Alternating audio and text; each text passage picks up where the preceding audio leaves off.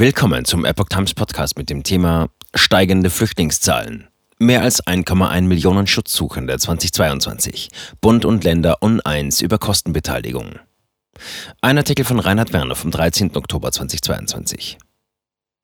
Von einer aktuell sehr ernsten Lage spricht Städtetagsvize Jung. Dennoch brachte der Flüchtlingsgipfel bei Bundesinnenministerin Faeser keinen Konsens. Mehr als 1,1 Millionen Schutzsuchende haben deutsche Behörden im Jahr 2022 bislang registriert.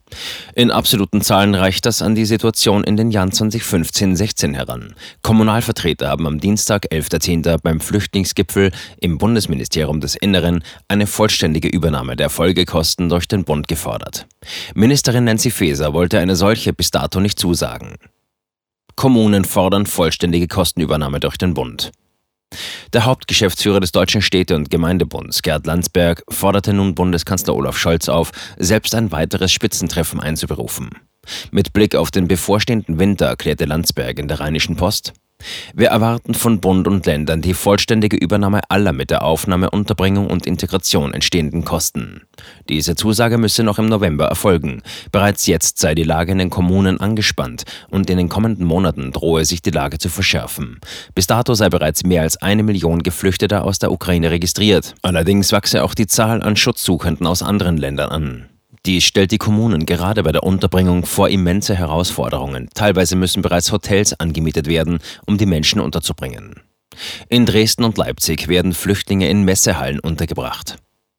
Der Vizepräsident des Deutschen Städtetags Leipzigs, Oberbürgermeister Burkhard Jung, spricht ebenfalls von einer aktuell sehr ernsten Lage. Er stellt Vergleiche mit der großen Flüchtlingskrise Mitte der 2010er Jahre an und erklärt, es seien erneut zahlreiche unbegleitete Minderjährige zu betreuen. Sachsens Großstädte greifen daher zu unkonventionellen Mitteln. Leipzig hatte zwei Zeltstädte errichtet, die bis auf weiteres knapp 440 Menschen beherbergen können. Spätestens ab Weihnachten sollen diese jedoch in Turn- oder Messehallen verlegt werden. In Dresden wird bereits eine Messehalle zur Unterbringung von Flüchtlingen genutzt. In der Bundesregierung ist man sich der Lage bewusst. Ihre Migrationsbeauftragte Rehm Alabali Radovan von der SPD mahnte deshalb bereits im Vorfeld des Spitzentreffens Vorbereitungen auf mögliche neue Fluchtbewegungen aus der Ukraine an. Zwar sei die Zahl der aus der Ukraine ankommenden Flüchtlinge mit etwa 150 pro Tag derzeit rückläufig. Ein harter Kriegswinter könne dies jedoch schnell ändern, so die Migrationsbeauftragte. Alabadi Radovan forderte in diesem Kontext eine große gemeinsame Kraftanstrengung von Bund, Ländern und Kommunen. Gleichzeitig verwies sie darauf, dass sich der Bund bereits jetzt in erheblichem Maße an der Unterbringung der Flüchtlinge beteilige. Bereits im April seien rund 2 Milliarden Euro dafür zugesagt worden. Keine finanziellen Zusagen von Feser auf dem Flüchtlingsgipfel. Ministerin Faeser sagte ihrerseits auf dem Flüchtlingsgipfel zu, der Bund werde 56 zusätzliche Bundesimmobilien für die Unterbringung von 4000 Geflüchteten zur Verfügung stellen. Sie wies darauf hin, dass 300 bislang angebotene Immobilien des Bundes bisher erst zu 68 Prozent ausgelastet seien.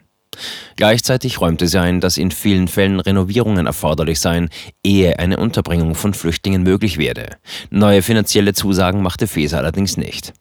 Die Kontrollen an den Grenzen zwischen Bayern und Österreich würden, so die Bundesinnenministerin, über November hinaus bestehen bleiben. Zugleich forderte Faeser von Serbien, die visumsfreie Einreise für Staatsangehörige vieler Drittstaaten zu beenden. Diese habe zu einer Zunahme illegaler Einreisen in die EU geführt. Serbien hatte seine Einreisebestimmungen für Bürger mehrerer Staaten erleichtert, die eine Anerkennung des Kosovo als souveränem Staat ablehnen. Dobrindt fordert wirksamen Schutz der Außengrenzen. Politiker von FDP und Union forderten von Faeser unterdessen Bemühungen auf EU-Ebene. Sie solle dort Maßnahmen anstoßen, die eine weitere Verschärfung der Situation verhindern könnten.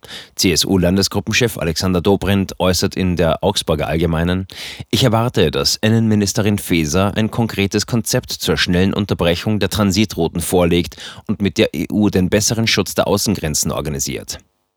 Es gehe nicht allein um die Unterbringung von Flüchtlingen, die in Deutschland angekommen seien, sondern bereits um das Verhindern illegaler Einwanderung. Dies würde, so Dobrindt mit Blick auf den ergebnisarmen Flüchtlingsgipfel, auch die wirksamste Entlastung der Kommunen darstellen. Der parlamentarische FDP-Geschäftsführer Stefan Thomaye forderte gar einen europäischen Flüchtlingsgipfel, um auch für zukünftige Flüchtlingswellen gewappnet zu sein. Ziel eines solchen müsse ein einheitliches europäisches Asylsystem mit festem Verteilungssystem sein. Mehrere Mitgliedstaaten der EU lehnen ein solches übernationales Vorgehen kategorisch ab, unter anderem die Staaten der Visegrad-Gruppe. Weiterer Flüchtlingsgipfel im November soll Finanzierungsfragen klären. Unterdessen fordert der Präsident des Deutschen Landkreistages, Reinhard Sager, die Kontrollen ab den deutschen Außengrenzen auf Tschechien auszuweiten. Auf diese Weise lasse sich der illegalen Zuwanderung, die derzeit vor allem über die Balkanroute erfolgt, entgegenwirken. Im Gespräch mit der Welt erklärt er, der Bund müsse Wege aufzeigen, um illegale Einreisen über Nachbarländer wirksam zu begrenzen. Bayerns Innenminister Joachim Herrmann beziffert den zusätzlichen Finanzbedarf, der im Bereich von Unterbringung und Integration von Flüchtlingen zu erwarten sei, auf etwa 8 Milliarden Euro. Dies müsse der Bund den Ländern und Kommunen bereitstellen, forderte er gegenüber der Mediengruppe Bayern. Ministerin Faeser kündigte an, offene Finanzierungsfragen in einer weiteren Bund-Länder-Runde Anfang November klären zu wollen. Über die Zahl der Flüchtlinge, die in diesem Jahr insgesamt noch nach Deutschland kommen würden, wollte sie keine Angaben machen verstärkter Andrang nach Österreich. Von Jahresbeginn bis September haben nach Angaben des Bundes fast 135.000 Menschen einen Erstantrag auf Asyl gestellt und damit knapp 35 Prozent mehr als im Vorjahreszeitraum. Zudem mussten seit Beginn des Ukraine-Krieges am 24. Februar rund eine Million Flüchtlinge aus der Ukraine untergebracht werden. Diese können ohne Visum einreisen und müssen für einen legalen Aufenthalt keinen Asylantrag stellen. Offiziellen Angaben im sogenannten Ausländerzentralregister zufolge wurden bis zum 8. Oktober genau 1.2668 Personen erfasst, die im Zusammenhang mit dem Ukraine-Krieg seit dem 24. Februar nach Deutschland eingereist sind. Rund ein Drittel davon sind Kinder und Jugendliche unter 18 Jahren. Mehr als 70 Prozent der Erwachsenen sind Frauen. Allerdings ist unklar, wie viele Geflüchtete insbesondere aus der Ukraine in der Zwischenzeit das Land wieder verlassen haben. Österreich habe seit Mai rund 68.000 irregulär eingereiste Migranten aufgegriffen, vor allem aus Afghanistan, Indien, Syrien, Tunesien und Pakistan. Die Tendenz sei weiter steigend, heißt es aus Wien. Einige streben offenbar eine Weiterreise nach Deutschland an. So habe Bayern von Anfang Januar bis Ende August 2022 im 30-Kilometer-Bereich an den Grenzen zu Tschechien und Österreich 1650 Fälle unerlaubter Einreisen festgestellt. Forscher kein Vergleich mit Situation von 2015.